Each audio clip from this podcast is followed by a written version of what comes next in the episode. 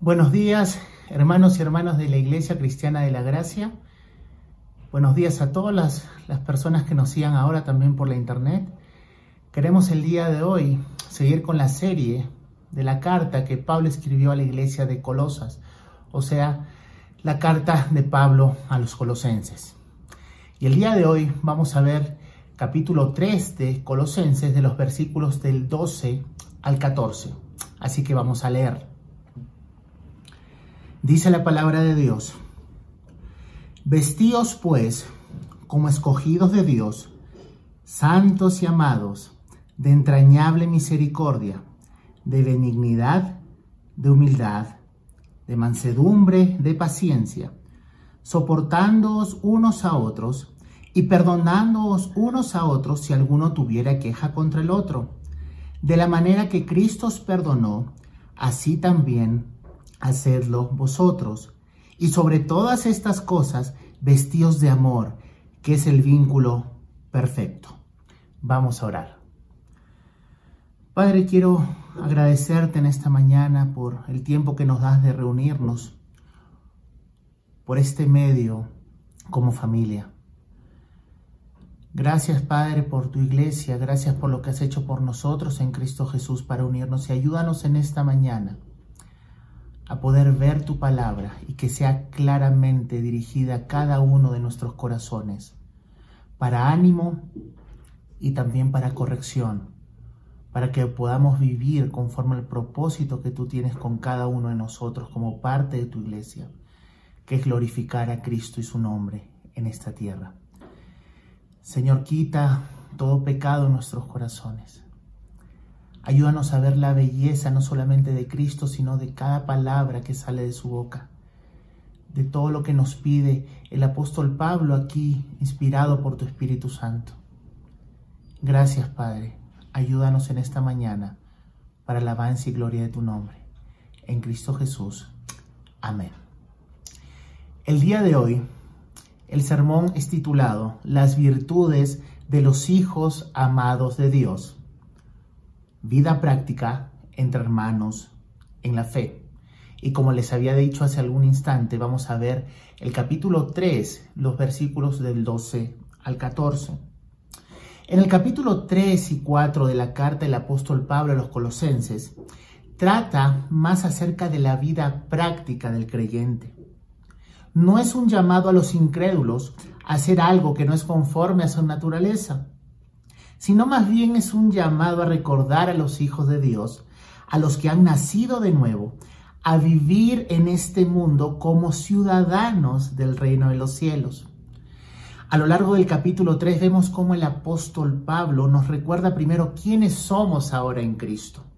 Hemos resucitado con Él para nueva vida, por lo cual ahora nosotros como creyentes buscamos las cosas eternas, las cosas de arriba, y luego de eso nos hace un llamado a ejercer nuestra responsabilidad para despojarnos de lo que antes éramos y nos da una lista de pecados que ya no tienen nada que hacer en realidad en la vida del creyente, como por ejemplo fornicación, impureza, pasiones desordenadas, malos deseos, avaricia, ira, enojo, malicia, blasfemia, palabras deshonestas, mentira todas estas cosas ya no están en relación con el creyente, tienen que ver con su antigua vida, tienen que ver con Adán, en la naturaleza de Adán, que antes estábamos todos los que ahora somos creyentes. En el versículo 9 dice que los cristianos se han despojado o se han quitado como una prenda de vestir el viejo yo con sus viejas prácticas también quitarse la vestidura de Adán para ponerse las vestiduras de la justicia de Cristo y su vida práctica consecuente a esta nueva realidad. El versículo 9, una vez más, dado que dejaste al viejo yo con su práctica malvada, dice, y luego en el versículo 10, y te has puesto el nuevo, el nuevo, las nuevas vestiduras. Es un tiempo pasado, hermanos ya pasó. Has dejado de lado una vez más al viejo yo con sus prácticas, Tu identidad ya no está en Adán, está ahora en Cristo, una nueva identidad, una nueva condición. Y esa es la premisa para tu santificación. Ya no eres quien solías ser. Vemos eso, por ejemplo, en la palabra de Dios en Efesios 4, del 22 al 24. Dice la palabra de Dios, en cuanto a la pasada manera de vivir, despojaos del viejo hombre, que está viciado conforme a los deseos engañosos, y renovaos en el espíritu de vuestra mente, y vestíos del nuevo hombre, creado según Dios en la justicia y santidad de la verdad. Esa es una carta paralela, por llamarlo así, la carta a los Efesios, a la iglesia en Éfeso. También nos habla de despojarnos, de quitarnos lo, viejo, eh, la vieja naturaleza en Adán, que fue clavada en la cruz cuando nosotros nos arrepentimos y creímos.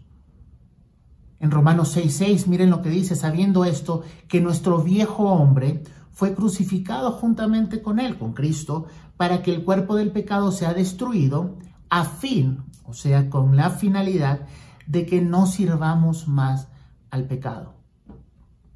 Muchas veces los creyentes se basan en lo que han dejado de hacer, pero no se fijan si están creciendo en mostrar aquellas virtudes de Cristo en su vida diaria, como consecuencia de su nueva identidad, sus nuevas vestiduras. Muchos otros se quedan en un estado neutro, por llamarlo así, por llamarlo de alguna manera. Pero las escrituras nos enseñan acerca de que la transformación no solo implica dejar lo viejo, despojarnos del viejo hombre, sino de buscar activamente lo nuevo.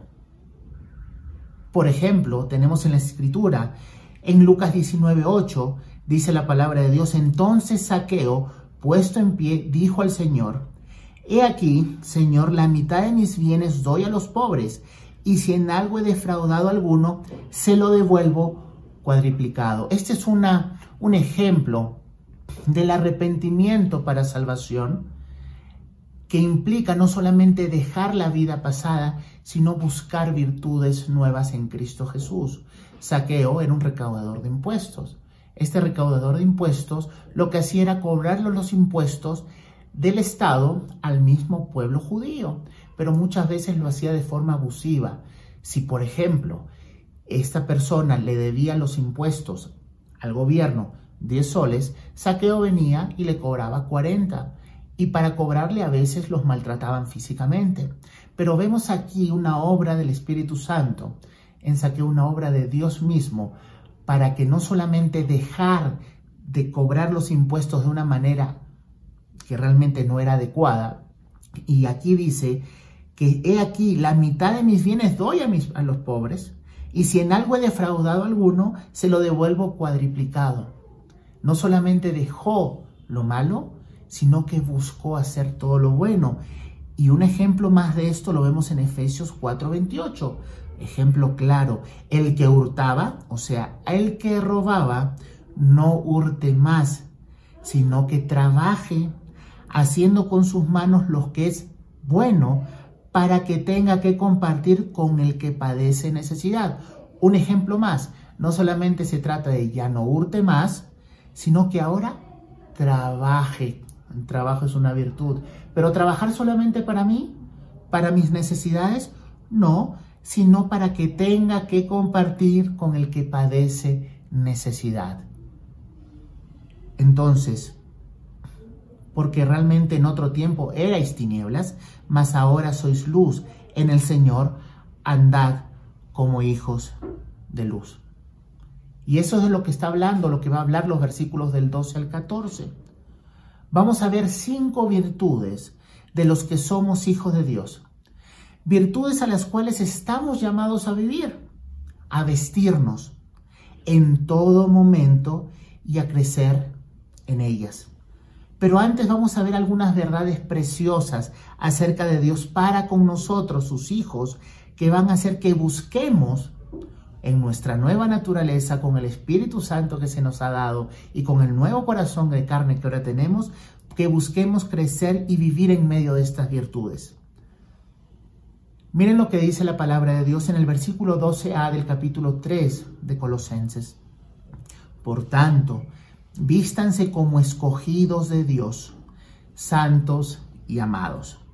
Entonces, ya que se despojaron del viejo hombre y sus prácticas, ahora vístanse. No nos dice que nos quedemos en un estado de desnudez. No te dice quítate la ropa vieja y quédate en ese estado. No, despójate ya que ya que te quitaste la vieja naturaleza, o mejor dicho, Dios te la quitó, ¿sí? La hizo morir en esa cruz. Ahora tenemos que vestirnos así como es un imperativo y no opcional dejar los viejos hábitos pecaminosos, ahora Pablo nos exhorta como hijos de Dios a vestirnos de ciertas virtudes propias de nuestra nueva naturaleza. Somos hijos de Dios porque fuimos escogidos, amados y apartados por Dios y para Dios, que es lo que significa ser santos. Estos tres términos, tanto ser escogido, amado y santo eran en un tiempo solamente para los hijos de Israel en el Antiguo Testamento, o al menos así parecía que nos decía el Antiguo Testamento. Era algo reservado para el pueblo judío, para el pueblo de Israel. Pero sabemos que en el plan de redención de Dios era algo mucho más amplio. Pablo lo que quiere claramente mostrar es que estos títulos, tanto ser escogidos, santos y amados por Dios, no solamente estaba reservado para Israel, sino que en Cristo también tenemos acceso a Dios y ahora con un término más precioso, podemos ver a Dios y decirle Padre. Y somos escogidos, apartados, o sea, santos para Él. Y sobre todo, amados. Pero, ¿por qué debemos y ahora podemos vestirnos de Cristo?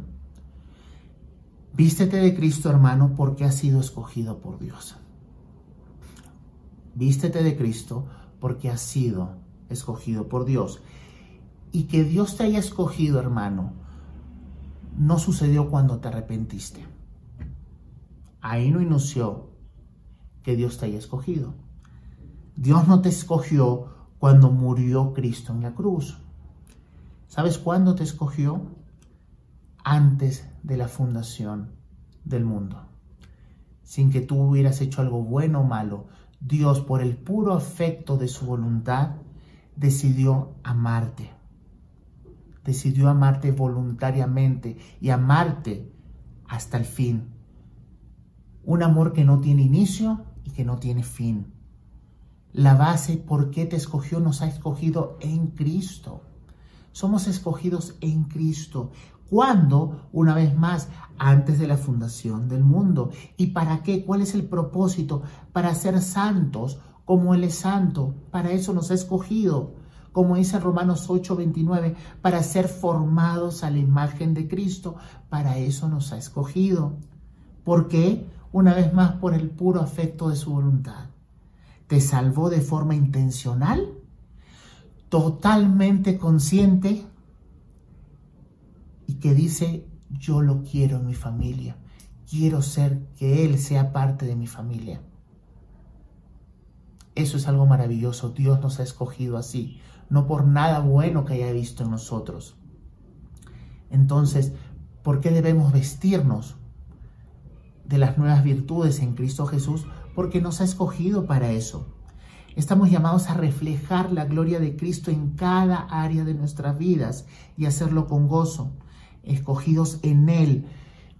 Dice la palabra de Dios que lo vil y menospreciado del mundo escogió Dios. Dios no escoge lo bueno porque si tendría que escoger lo bueno no escogería ninguno. Sin mérito alguno en nosotros. Escogidos con propósito y determinación. Escogidos porque nosotros no lo hubiésemos escogido a Él. Para anunciar las virtudes de aquel que nos llamó de las tinieblas a su luz admirable por eso tienes que vestirte, hermano. Vístete las virtudes de Cristo. No solamente te quedes en lo malo que estás dejando de hacer, sino busque estas virtudes que vamos a ver más adelante. ¿Y por qué nos tenemos que vestir también de Cristo? Porque somos escogidos. y porque te ha apartado para ser santo. Él, Dios mismo, quiso apartarte, separarte para Él. No por ser bueno, una vez más, sino para que reflejes su gloria por medio del Espíritu Santo que mora y que ya disfrutas como creyente.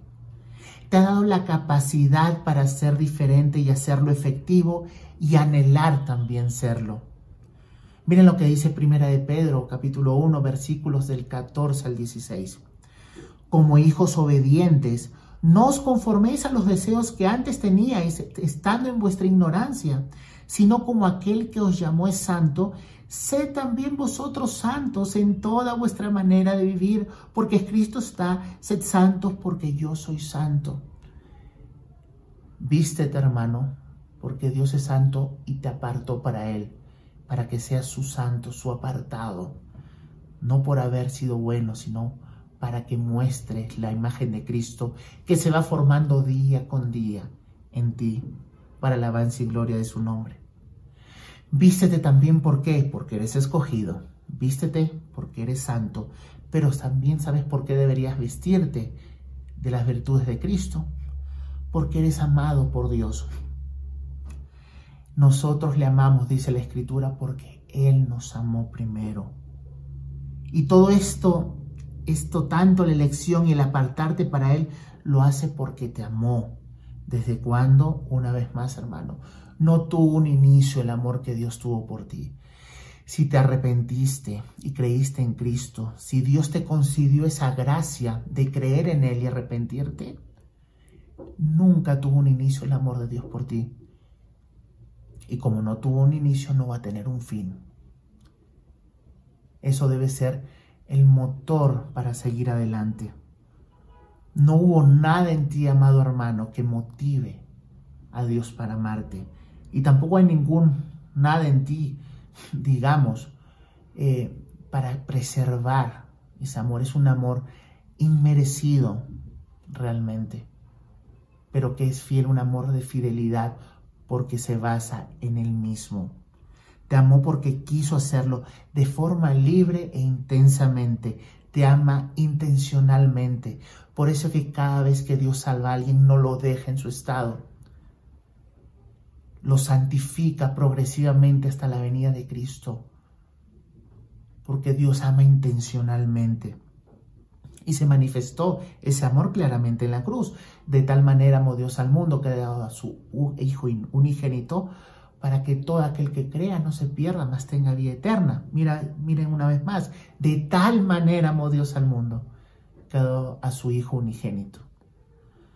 Lo entregó el justo por los injustos, por ese amor eterno que nos ha tenido. El amor de Dios santifica. No es un amor que se queda estancado, es un amor que actúa. Dice que el cual Cristo sea, me amó y se entregó por mí. Y por eso nosotros confiamos en Cristo. Y el resumen de estas tres verdades lo podemos ver en Efesios 1 del 3 al 6. Bendito sea el Dios y Padre de nuestro Señor Jesucristo, que nos bendijo con toda bendición espiritual en los lugares celestiales en Cristo según nos escogió en Él antes de la fundación del mundo, para que fuésemos santos y sin mancha delante de Él, en amor, habiéndonos predestinado para ser adoptados hijos suyos por medio de Jesucristo, según el puro afecto de su voluntad, para alabanza de la gloria de su gracia, con lo cual nos hizo aceptos en el amado. Cada uno de estos privilegios es una realidad en tu vida, hermano.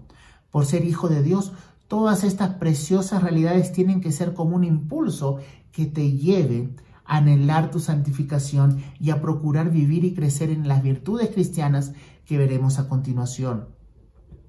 Ya vimos las razones por las cuales debemos vestirnos de Cristo, pero ahora vamos a ver cada una de estas virtudes que se mencionan en el texto que vamos a ver en esta mañana.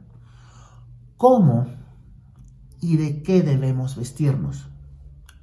Ya vimos por qué debemos vestirnos, porque nos escogió, porque nos apartó, o sea, somos santos, y porque nos amó. Pero ¿de qué debemos vestirnos? ¿Cómo debemos vestirnos? Número uno, la primera virtud que nos muestra Pablo en estos versículos es entrañable misericordia. ¿Qué quiere decir esto? Una tierna compasión. Es una compasión, hermanos, profunda. No es algo superficial. No es una compasión que tal vez podamos sentir por una persona indigente y que le podamos soltar una moneda. Va mucho más que eso. Es una compasión profunda, es una tierna compasión. Los antiguos creían que las emociones estaban localizadas en las vísceras bajas, en el abdomen. No tenían tanto el concepto que tenemos ahora, que las emociones y estos sentimientos están en el corazón. Los antiguos pensaban que estaban en estas vísceras, por eso podemos decir es una, un amor visceral, profundo. Y en ese entonces habían personas enfermas, ancianas, que estaban con heridas, que eran normalmente abandonadas a su propia suerte. Y como resultado de este abandono, muchas de las personas morían. Entonces, lo que nos pide ahora Pablo de esta entrañable misericordia que debemos mostrar como creyentes, es que no debemos ser indiferentes al sufrimiento, sino que debemos preocuparnos por suplir las necesidades de las personas. La misericordia, hermanos, así como el amor, que es una decisión, pero es una decisión a tomar, es un acto a ejercer que viene de antes de lo más profundo de nuestro ser. No podemos decir que tenemos misericordia por alguien y no ayudarlo. No podemos decir, como muchas veces pasa de forma que suena piadoso, mira el hermano, tantos problemas que está pasando, voy a orar por él. Y no estoy diciendo que no hay nada, no hay, algo malo en la oración en sí misma, pero muchas veces escondemos realmente nuestro egoísmo, nuestra indolencia. Y suena piadoso y los de afuera dicen, wow, el hermano qué piadoso, va a orar por mí. No, la misericordia no solamente lleva a orar, sino a actuar, actuar en ver la necesidad del otro. Porque lo contrario a misericordia es indolencia. Y vamos a ver lo que dice la palabra de Dios en 1 Juan, capítulo 3, versículos 17 al 18.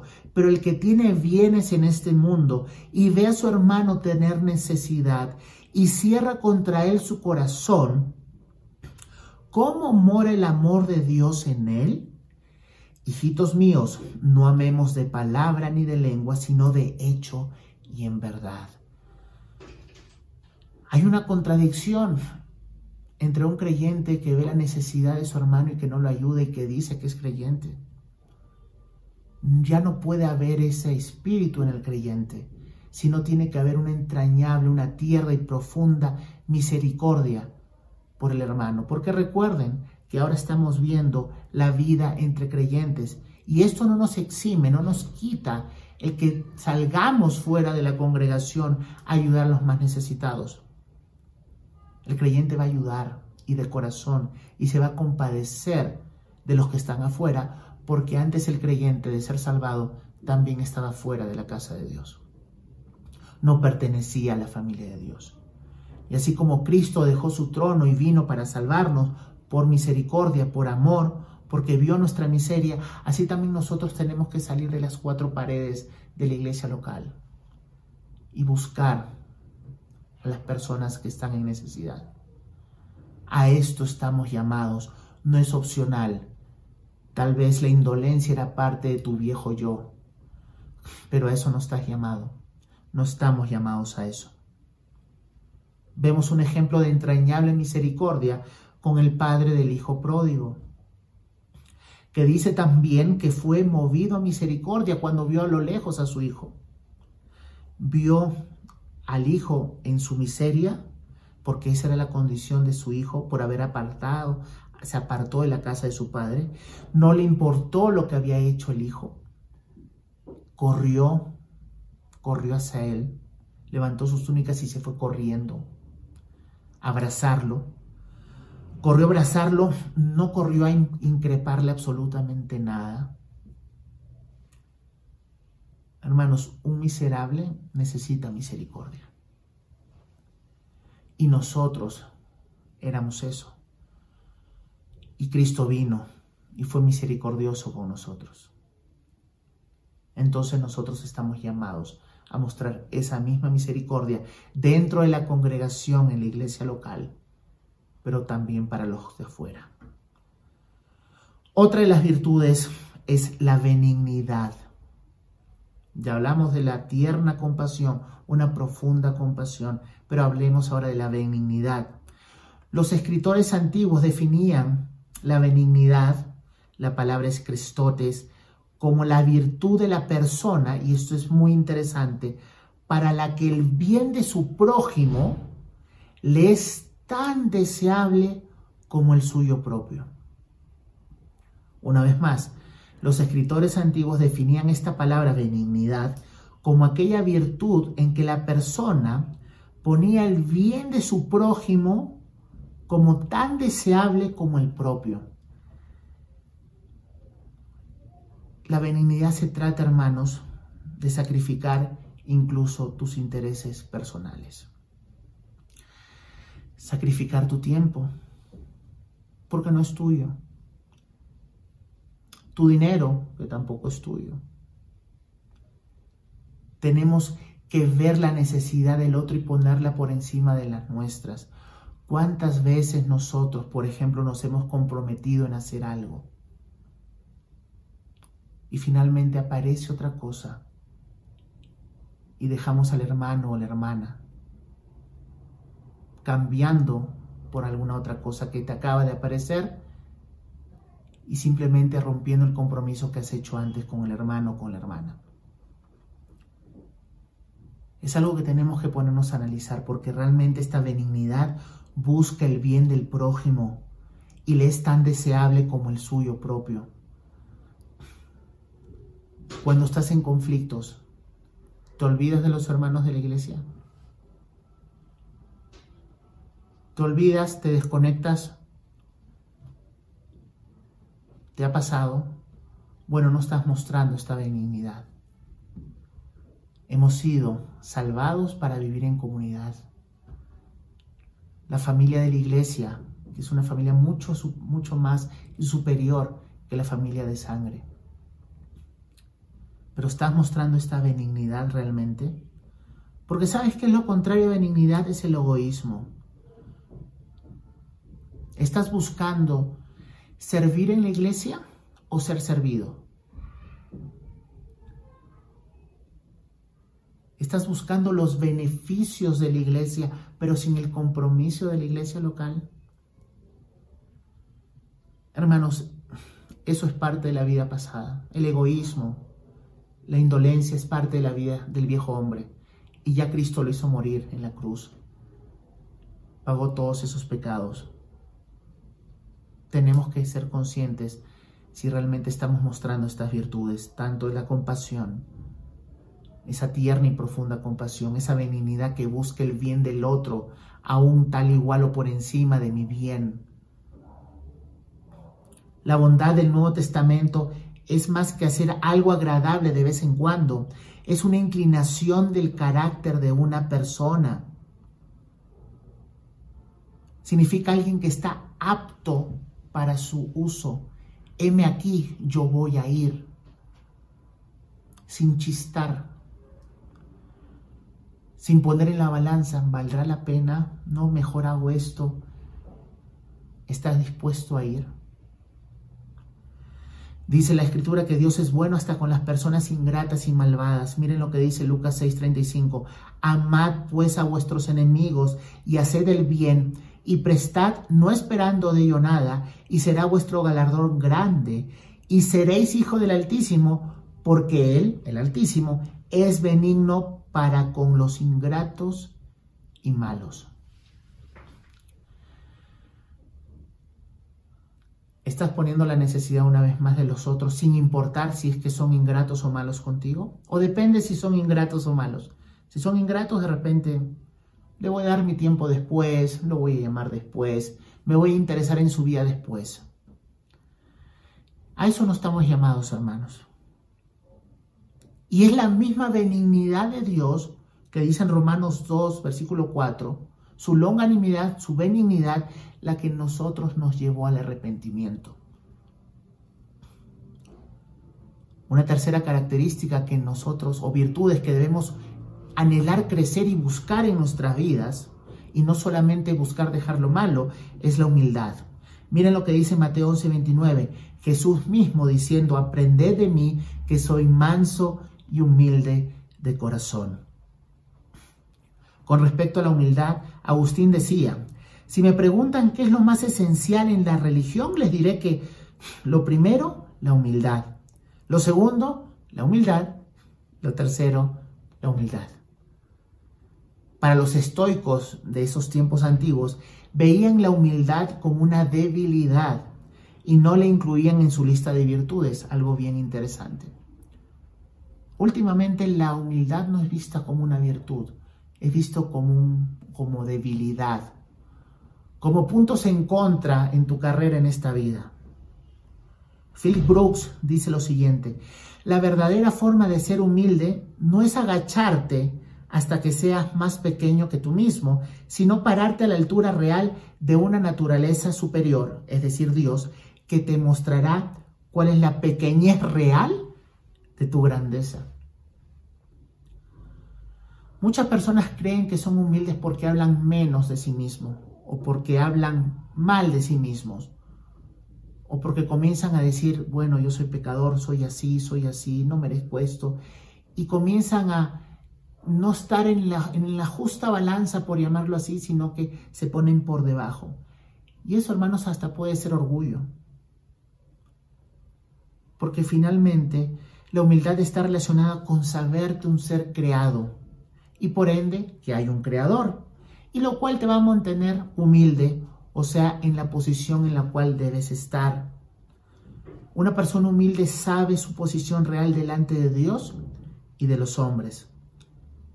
Y a esto estamos llamados. Y nosotros como creyentes somos humildes porque Dios nos ha mostrado quién es Él, en su grandeza, santo, santo, santo, como dice Isaías 6. Y por el contrario, la contraparte nos muestra realmente quiénes somos pecadores que lo único que necesitamos y por lo cual podríamos seguir adelante por la gracia de Dios. Pero lo contrario a la humildad es el orgulloso. El orgulloso pierde toda conexión con Dios y con sus semejantes. Miren lo que dice Horacio Bonar. Un hombre creyente será un hombre humilde. Pensará y hablará poco sobre sí mismo. La verdadera fe nos lleva por encima de este orgullo, autoestima y vanagloria. Él, el creyente, se abstendrá de darse protagonismo en cualquiera de sus procedimientos. Su gran objetivo será esconderse, y no solo para olvidarlo él mismo, sino también para que otros lo olviden también.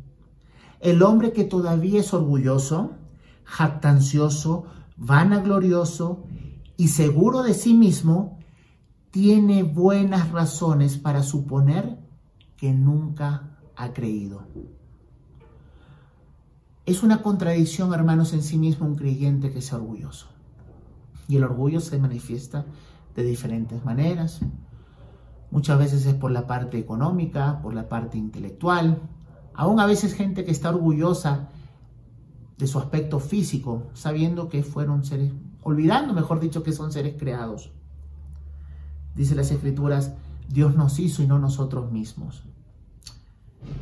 En Santiago 4.6 dice que Dios resiste al soberbio, pero le da gracia al humilde. No es poca cosa, hermano. Es una contradicción en sí mismo un cristiano orgulloso. Y que Dios nos ayude si tenemos algunos rasgos para despojarnos y hacer morir lo terrenal en nosotros. Y esto incluye el orgullo. Hay gente que es orgullosa diciendo lo humilde que es. Tenemos que tener cuidado. Y finalmente, para entender lo que significa la humildad, es la voluntaria y gozosa sumisión del corazón ante Dios, fruto de la correcta estimación que tenemos de nosotros mismos, que produce una disposición mansa y respetuosa hacia los hombres, una profunda dependencia de Dios y un deseo de glorificarlo. Eso es la humildad. Que podamos ver quiénes somos delante de Dios y podernos ver a todos al mismo nivel con nuestro prójimo, por cuanto todos pecaron y están destituidos de la gloria de Dios. No hacernos menos o más que otra persona, somos iguales delante de Dios y por muy por debajo, pero totalmente por debajo de la grandeza de Dios. Otra virtud que vamos a ver en esta mañana es la mansedumbre. Y la mansedumbre se trata de aceptar los designos de Dios sin contender. Hay muchas personas que escuchan la palabra de Dios, dicen amén, pero por dentro están contendiendo con Dios. No tienen gozo, no ven la ley de, ven la ley de Dios como gravosa, como si estaría la ley de Dios o las, lo que Dios nos pide hacer como si estuviera yendo en contra de nuestra felicidad. Y aquel que es manso y humilde de corazón acepta los designios de Dios sin contender, porque mansedumbre no se trata de ser débil, es alguien, por el contrario, que se controla. Muchas veces hablamos de las personas que tienen carácter fuerte, las que se airan fácilmente, ¿no? Pero no, no se trata de eso. Normalmente el que se aira, el que grita, normalmente es el que tiene carácter débil. Pero el que se controla es realmente el que tiene carácter fuerte, porque tiene dominio de su persona, se controla. Generalmente la palabra mansedumbre se refería a animales domesticados cuya fuerza había sido canalizada para el propósito de sus amos. La mansedumbre va a hacer que una persona considere sus acciones antes de actuar. Por esa, por esa razón, todo lo que dice y hace será dicho y hecho de una manera completamente diferente de como si se hubiera actuado impulsivamente y muy a menudo dejará de hacer por completo lo que había pensado realizar o decir. La gentileza, dice Jerry Bridges, es un rasgo activo que describe la forma en que debemos tratar a los demás. Mas la mansedumbre es un rasgo pasivo que describe la respuesta cristiana adecuada cuando otros nos maltratan. ¿Cómo reaccionamos cuando otros nos maltratan?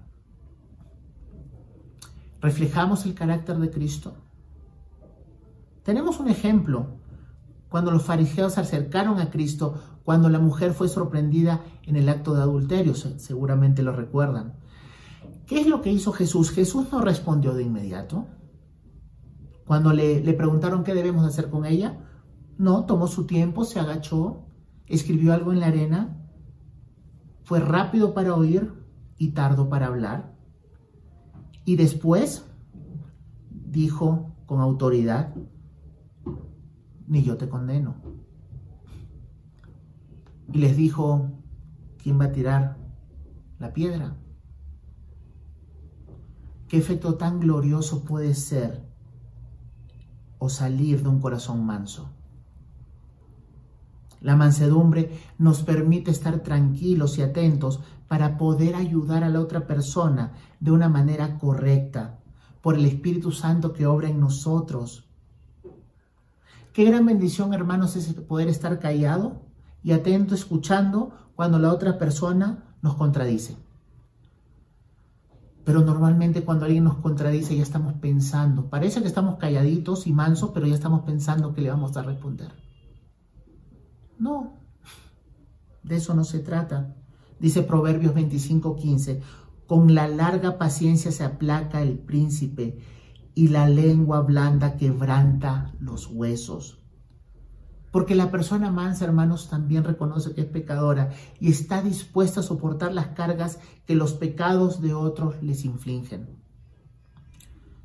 Y la quinta virtud que vamos a ver el día de hoy es la paciencia. ¿Saben de qué se trata la paciencia?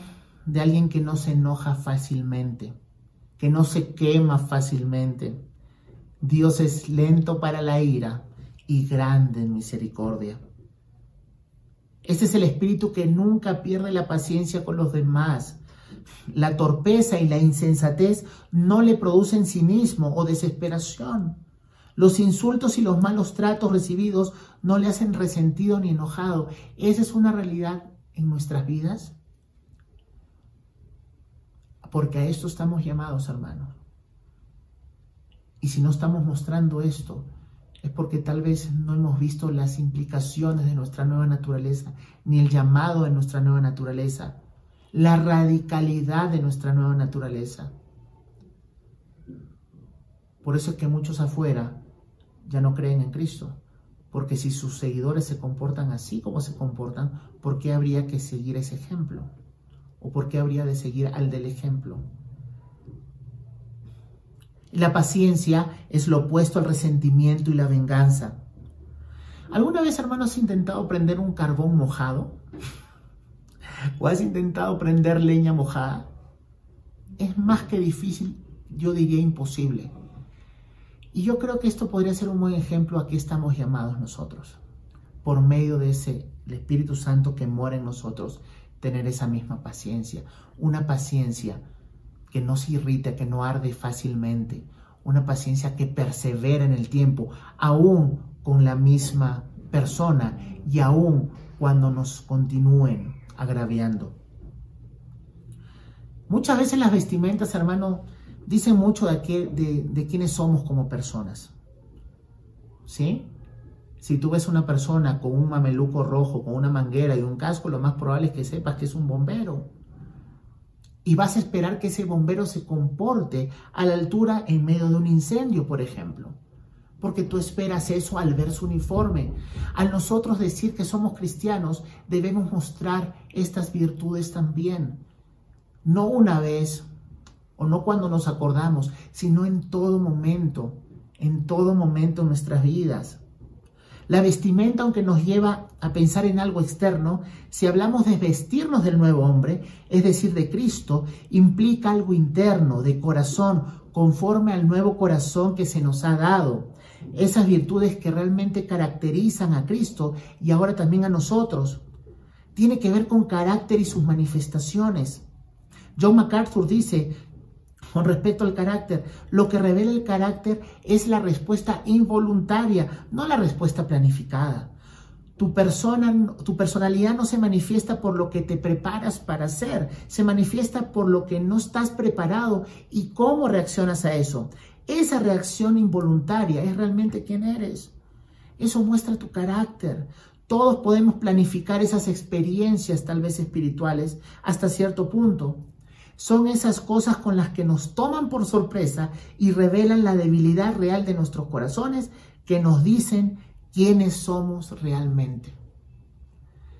Que estas virtudes, hermanos, sean realmente lo que caracterice nuestras vidas en todo momento. Y cuando mostramos estas características nos va a ayudar, ¿saben para qué, hermanos? Para soportarnos unos a otros y perdonarnos unos a otros si alguno tuviera queja contra otro, de la manera que Cristo os perdonó, así también hacedlo vosotros. Colosenses 3:13. ¿Y saben a quién vamos a soportar? Soportas lo diferente, hermano, no lo que es como tú. Estamos acostumbrados a querer soportar lo que es como nosotros. Buscamos lo que es como nosotros, pero estamos llamados a soportarnos porque vamos a tener quejas entre nosotros.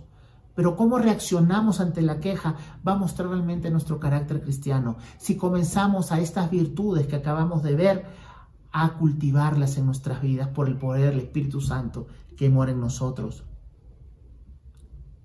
Vamos a evitar represalias, venganza y vamos a perdonar también qué cosa lo imperdonable, porque esto no es una opción.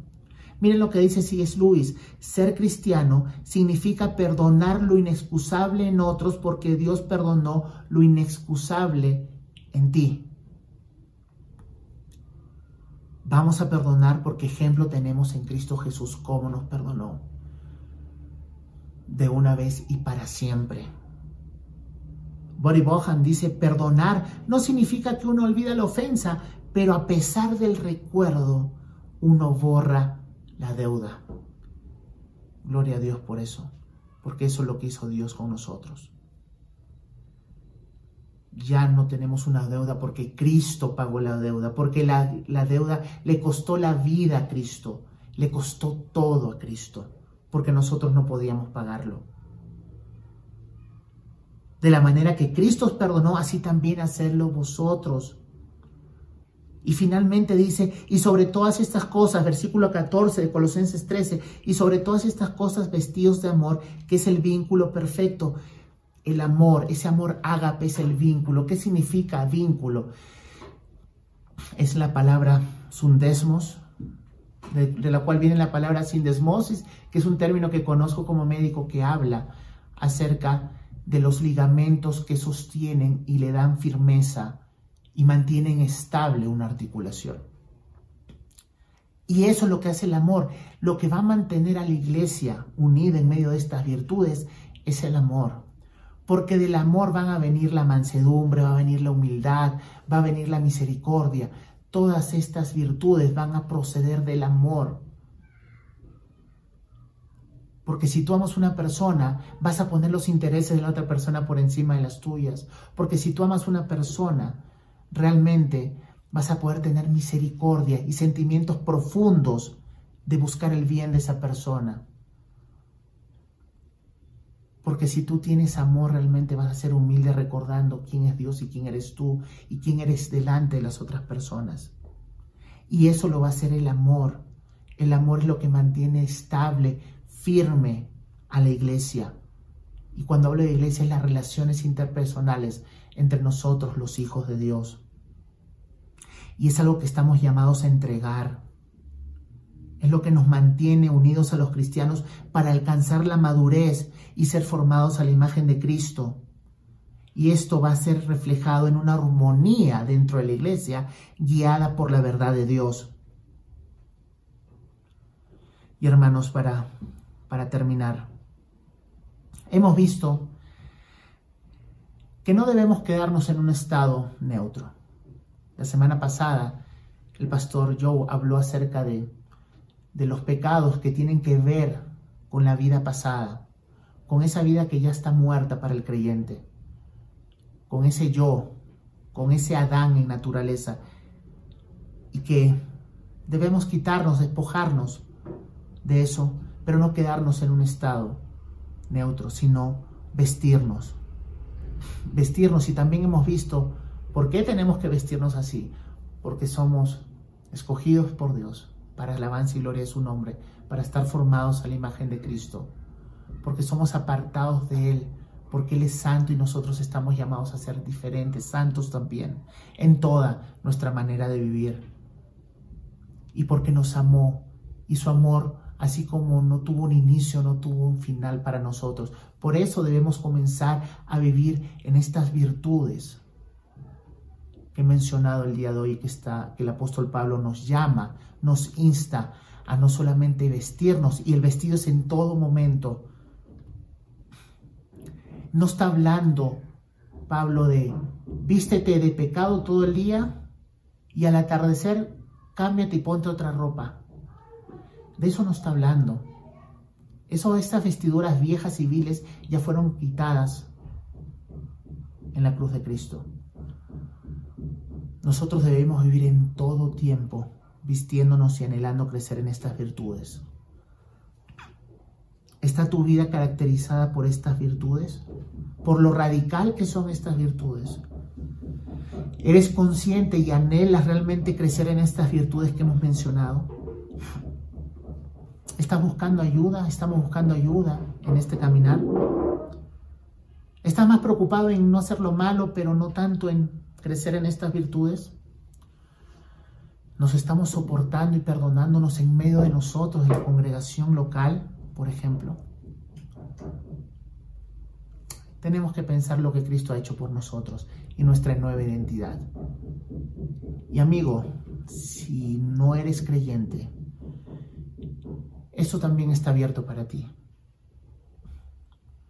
Porque por gracia sois salvos por medio de la fe y esto no de vosotros, pues es un don de Dios, no por obras para que nadie se gloríe. Ven a Cristo, arrepiéntete y cree Arrepiéntete de creer que con tu propia justicia te puedes acercar a Dios. Eso es imposible. No vas a poder, ya deja de insistir en tu moralismo. Deja de descansar en tu moral. Lo único que hace tu moral es apartarte de la gracia de Dios. Solamente arrepiéntete y cree. Arrepiéntete de todos tus pecados. Ya hemos visto una lista larga de pecados en los cuales tal vez tú todavía estás vestido y todavía tal vez orgulloso de poseer esas vestiduras. Pero cuando venga Cristo va a revelar todos los pecados en todas las personas. Que no sea ese momento, porque en ese momento va a ser el, crujir y llorar de dientes realmente. Vas a llorar, pero ya no va a haber realmente tiempo para arrepentirte. El tiempo de salvación es ahora. Ahora es el tiempo de salvación. El camino viene, no le echo fuera. Jesucristo dijo, yo soy el camino, la verdad y la vida. Nadie viene al Padre si no es por mí. Tú no puedes acercarte por tus propias obras a Dios, solamente en los méritos de Cristo. Arrepiéntete para que también disfrutes de las nuevas vestiduras y de pasar la eternidad con Dios, pero ya disfrutarlo desde ahora. Ven a Cristo. Vamos a orar. Gracias, Padre, te quiero dar por una vez más por esta mañana. Ayúdanos. Gracias por, por tu palabra. Es un reto, Señor. Pon el anhelo en nuestros corazones de creer, ser en estas virtudes y no solamente buscar lo malo que estamos dejando y descansar en eso malo que estamos dejando. Ayúdanos a soportarnos en medio de la iglesia local y amarnos y a perdonarnos, Señor, como tú nos soportas a nosotros, tú nos perdonas y nos amas. Gracias, Padre, que no solamente esta iglesia local, sino tu iglesia universal siga siendo conformada a la imagen de Cristo. En Él oramos. Amén. Que tengan una buena, un buen día. Dios los bendiga.